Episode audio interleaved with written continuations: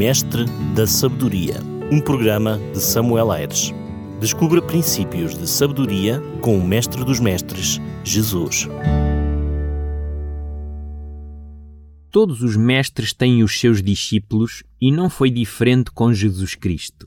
Por vezes ficamos com a ideia que eram só doze, mas na realidade não sabemos quantos eram ao todo.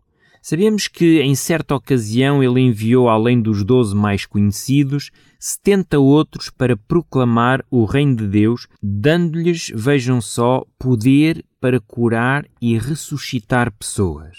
Noutra ocasião, o Evangelho de Lucas fala-nos em dois discípulos que iam desanimados para a cidade de Imaús, isto depois da morte de Jesus, e o texto bíblico dá-nos a indicação que um deles chamava Cleopas.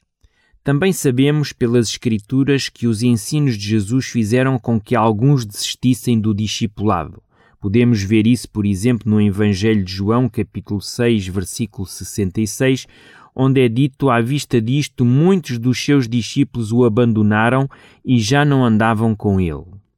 Por isso, é difícil contabilizar o número daqueles que seguiram Jesus como seu mestre. No entanto, havia um grupo aquele que é mais conhecido, composto por doze discípulos, também conhecidos como os doze apóstolos, que comungaram uma intimidade maior com Jesus. Estes foram escolhidos por Jesus para o seguirem.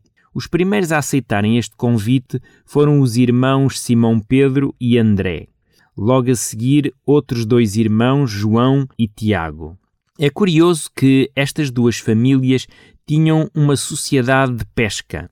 E quando todos eles receberam o convite de Jesus, estavam precisamente na praia, envolvidos no trabalho de consertar as suas redes, depois de uma noite frustrante onde não apanharam peixe nenhum.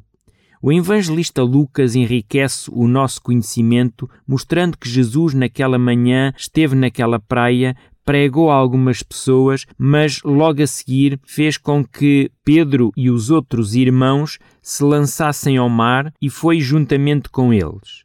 Nessa ocasião, Jesus ordenou-lhes que eles lançassem as redes novamente ao mar. Mesmo incrédulos, aqueles homens acataram a ordem quase como por respeito a Jesus. Eles eram profissionais da pesca, sabiam que pescar com a luz do dia era trabalhar para aquecer.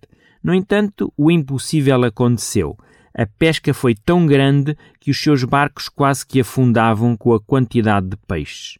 Talvez este episódio tenha sido a experiência que precisavam para se juntar definitivamente a Jesus como seus discípulos. Até ali talvez se tenham perguntado qual o preço a pagar se se unissem a Jesus. O que Jesus teria para lhes oferecer? Já tinham visto o que tinha acontecido a João Batista e se acontecesse o mesmo com Jesus? E se ele fosse também preso? Seriam ridicularizados perante todos. Como poderiam eles deixar a pesca e seguir alguém que não possuía bens materiais? Como se sustentariam e sustentariam os seus familiares? Estas e outras questões devem ter ocupado uma boa parte dos seus pensamentos, assim como as suas conversas mas aquele episódio da pesca milagrosa transformou a sua forma de pensar sobre este assunto. Simão Pedro, um dos mais conhecidos discípulos de Jesus, depois de presenciar tamanha maravilha jamais vivida por ele em tantos anos de pesca, entendeu que o que tinha acontecido era humanamente inexplicável. Reconheceu a sua incredulidade perante a ordem de Jesus e Lucas mostra que Simão Pedro prostrou-se aos pés de Jesus, dizendo: Senhor, retira-te de mim, porque sou pecador. O mesmo deve ter acontecido com os outros, pois ainda lemos que, à vista da pesca que fizeram, a admiração se apoderou dele e de todos os seus companheiros. É nestas circunstâncias que Jesus lança o convite: Vinde após mim, e eu vos farei pescadores de homens. Estes primeiros quatro discípulos poderiam agora perceber que o Mestre tinha a capacidade para suprir as suas necessidades em que circunstância fosse. A vida não dependia das suas forças, da destreza que pudessem possuir, da inteligência ou capacidade, mas deveriam deixar que fosse Jesus a resolver qualquer coisa que precisassem. Penso que aqui eu e o prezado ouvinte temos talvez ainda muita coisa a aprender. O que fazemos quando estamos a enfrentar um problema na nossa vida? Eu, pelo menos, sou daquelas pessoas que tento logo resolver o problema à minha maneira. Mas a verdade é que a maior parte das vezes bate com a cabeça na parede. Muitas vezes tenho que fazer como Pedro, prostrar-me diante do Mestre Jesus Cristo e reconhecer a minha miséria e a minha incapacidade. Por vezes fico a pensar por que razão o Mestre Jesus escolheu pessoas miseráveis como Pedro ou, eventualmente, pessoas como eu. Jesus poderia ter procurado especialistas da religião, pessoas dotadas, profissionais na área, e assim tinha poupado talvez algum tempo e suprido algumas etapas. Aqueles homens eram simples e rudes, com pouca instrução, sem polidez no trato, intelectualmente limitados. Que dividendos obteria Jesus com esta escolha? A Igreja cristã que surge já depois de Jesus ascender aos céus tinha tudo para dar errado. Os discípulos escolhidos por Jesus para desenvolver o cristianismo não seriam recomendados por nenhuma agência de trabalho. Talvez o mais capacitado seria Judas, mesmo assim, nós sabemos que ele metia a mão na bolsa, não é? Mas, como diz as Sagradas Escrituras, os pensamentos de Deus são mais altos do que os pensamentos dos homens. O apóstolo Paulo aqui usa outras palavras. Ele diz em 1 Coríntios 1,25: Porque a loucura de Deus é mais sábia do que os homens e a fraqueza de Deus é mais forte do que os homens. As características que Jesus procurava nos discípulos que escolheu não são as mesmas valorizadas pelo mundo. Jesus procurava pessoas que se deixassem transformar, pessoas que reconhecessem as suas incapacidades, pessoas que não se consideravam sábias aos seus próprios olhos. Ele procurava pessoas que o pudessem imitar em sua humildade e no seu serviço.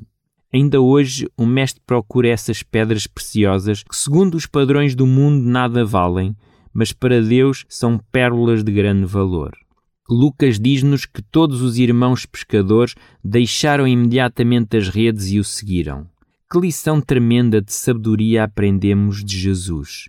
Como valorizas os outros? O que procuras naqueles que escolhes como teus amigos? Inteligência? Conhecimento? Diplomas? Dinheiro? Talvez influência? O Mestre procurava outra coisa. O Mestre procurou discípulos humildes, pessoas que sabem as suas limitações, filhos que aprendem a depender dele em todas as coisas, assim como uma criança depende do seu pai. Será que o Mestre te está hoje a chamar? Será que reúnes as condições que ele procura? Se achas que ainda não as tens, é porque estás no bom caminho, pois é isso mesmo que ele quer fazer contigo transformar a tua vida para seres também um pescador de homens. Não te esqueças que a sabedoria não se encontra nos livros ou nos compêndios, mas na prática e no caminho que percorremos. Claro é se esse caminho for feito com o Mestre Jesus. Até breve, conto consigo no próximo programa. Mestre da Sabedoria, um programa de Samuel Aires. Descubra princípios de sabedoria com o Mestre dos Mestres, Jesus.